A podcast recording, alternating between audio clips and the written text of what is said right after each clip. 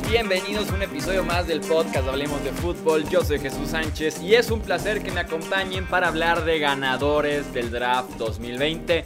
Se vienen ya las calificaciones en los próximos episodios, pero de momento vamos a analizar ganadores y en el siguiente episodio del podcast también estaremos hablando de perdedores. Un rápido anuncio antes de pasar al episodio oficialmente y es que si todavía no nos siguen en Twitter, Facebook, Instagram, YouTube, Twitch. Nos encuentran como Hablemos de Fútbol. Busquen en las respectivas plataformas para que no solo disfruten del podcast, pero también de las redes sociales los 365 días del año, los videos de YouTube y también los directos en Twitch. Acabado el comercial, arrancamos con el episodio.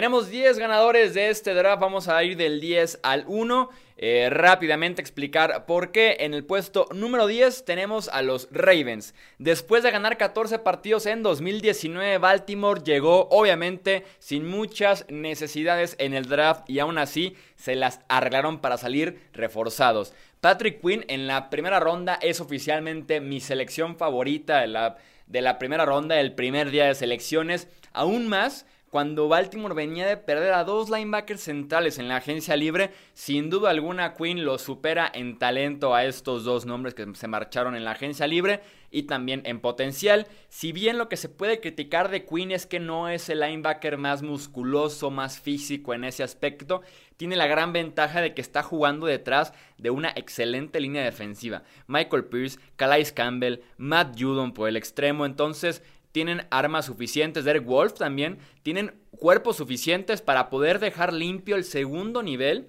Abarcar ahí doble liniero ofensivo para que Patrick Quinn esté corriendo por el segundo nivel libre. Para que sea el hombre libre de esa defensiva. En la segunda ronda se encuentran a J.K. Dobbins, que es el futuro corredor de esta franquicia después de que Mark Ingram llegara ya a los 30 años de edad. J.K. Dobbins les podría asegurar ahí mantener un buen nivel en el backfield. También Devin Duvernay me encanta porque tiene el potencial para ser un excelente slot wide receiver. Es perfecto en físico, en manos, en rutas. Así que podemos esperar muchas cosas buenas de Duvernay y hasta los picks del tackle defensivo Justin Madubuike y el linebacker Malik Harrison me gustan para tener un impacto este mismo año. Bien por Baltimore, que obviamente John Harbaugh, Eric de Costa, head coach y gerente general son ganadores de este draft. Número 9, LSU. LSU mandó un mensaje en este fin de semana. Su campeonato nacional no fue ninguna casualidad. Los Tigers mandaron a 14 jugadores a la NFL por medio de las 7 rondas del draft.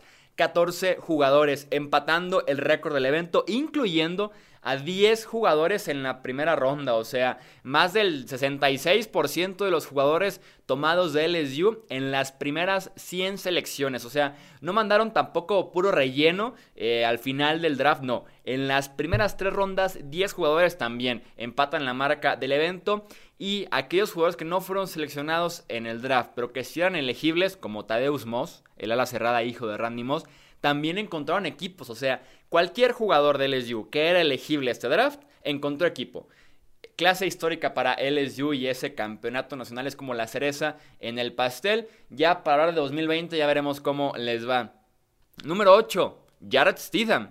Jared Stidham, el quarterback número uno de los Patriots. Entró al draft con esta etiqueta y salió del draft con la misma etiqueta. No existió un cambio por Tua Tango Bailoa o por Justin Herbert. Dejaron pasar a Jordan Love, no fueron por Jacob Eason o Jake Fromm, por ejemplo, nada. New England no se movió en la posición de coreback y Jarrett Stidham siguió siendo el número uno y por eso es ganador de esta clase del draft, por eso es ganador de este fin de semana.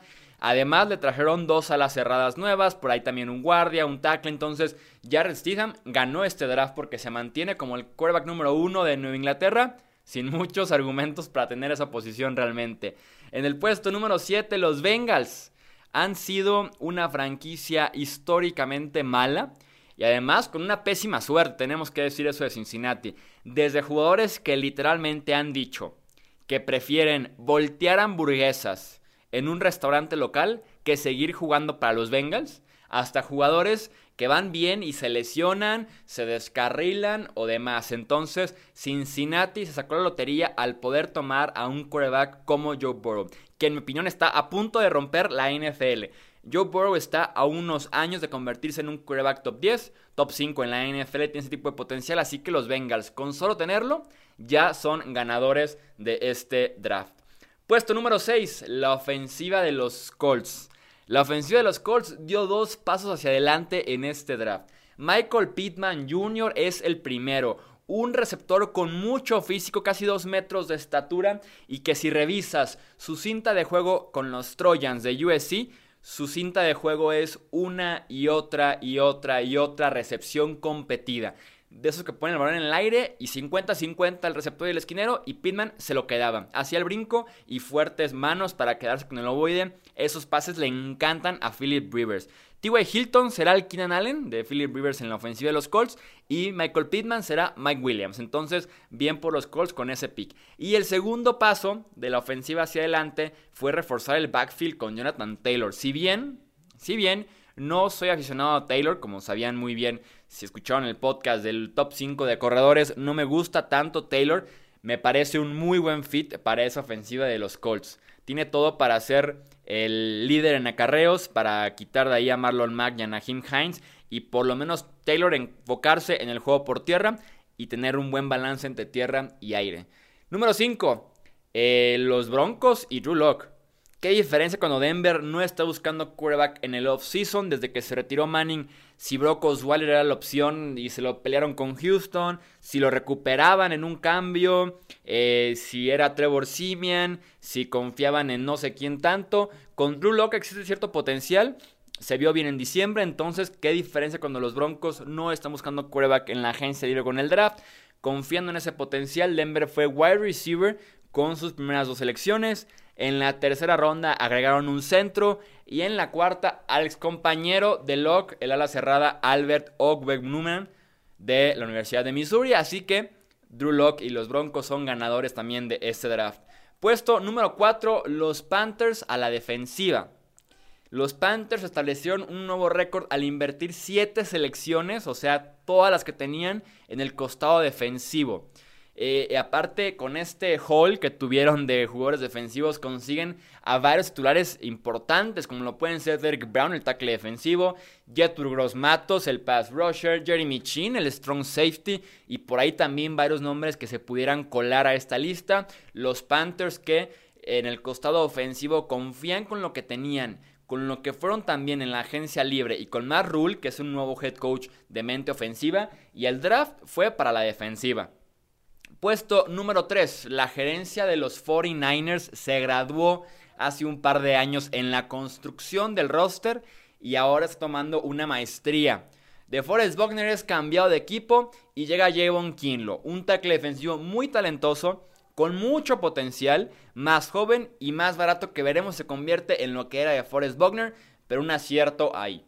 Se va Manuel Sanders en la agencia libre. Llega en el draft Brandon Ayuk, de un perfil muy similar. Aquí describíamos a Ayuk como el rey de las yardas después de la recepción. Entre él y Divo Samuel van a ser una pesadilla. Y también Ayuk es más joven y más barato que Sanders. Además se retira en pleno draft Joe Staley, el tackle izquierdo que lleva en esa posición con San Francisco 13 temporadas. Se retira en pleno draft y los Niners sorprendentemente no van a extrañarlo porque llega Trent Williams en un cambio con los Redskins. Los Niners dieron clase de cómo perder jugadores importantísimos y no resentir las bajas. Puesto número 2, el draft 100% virtual tiene que ser de los ganadores. No hubo problemas graves de tecnología que lamentar, como aquí en Hablemos de Fútbol lo decíamos en cada episodio que algo iba a salir mal, al final de cuentas fueron solo unos detalles que Les Snead, el gerente general de los Rams, se quedó sin internet media hora que Big Fangio, el head coach de los Broncos, perdió la televisión cinco minutos antes de empezar el draft. Entonces, detalles mínimos que se recuperaron, entonces no hubo grave, problemas graves de tecnología que lamentar. Le dio un sentido más personal a la figura del comisionado. Los trabajadores de los equipos vivieron el draft con sus familias y además con sus perros algunos. Saludos Bill Belichick. Y además el fue menos show, fue menos denso la transmisión, más tranquilo, más relajado el ambiente para el aficionado. Aplausos de pie para el draft virtual. A mí me gustó y si pudieran hacerlo así cada año, lo firmo, aunque entiendo que se ha convertido en todo un show y Cleveland está esperándolo para 2021. Ya anunciaron que va a ser en el estado de los Browns y además en el Hall of Fame, en el Salón de la Fama del Rock and Roll.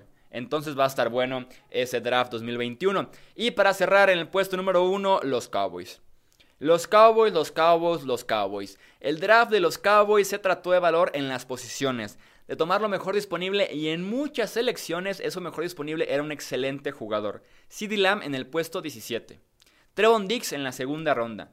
Neville Gallimore en la tercera ronda y así nos podemos ir prácticamente todo el draft. Otro esquinero, otro pass rusher, lo hicieron muy bien los Cowboys. Muy, muy bien los Cowboys. Al parecer fue buena idea eso de dejar a Jerry Jones solo en su yate tomando las decisiones porque ese yate es de la sabiduría y Jerry Jones hizo el mejor draft tal vez de su vida o por lo menos de la última década para Dallas. Los leo ahora ustedes en redes sociales, Twitter, Facebook, Instagram.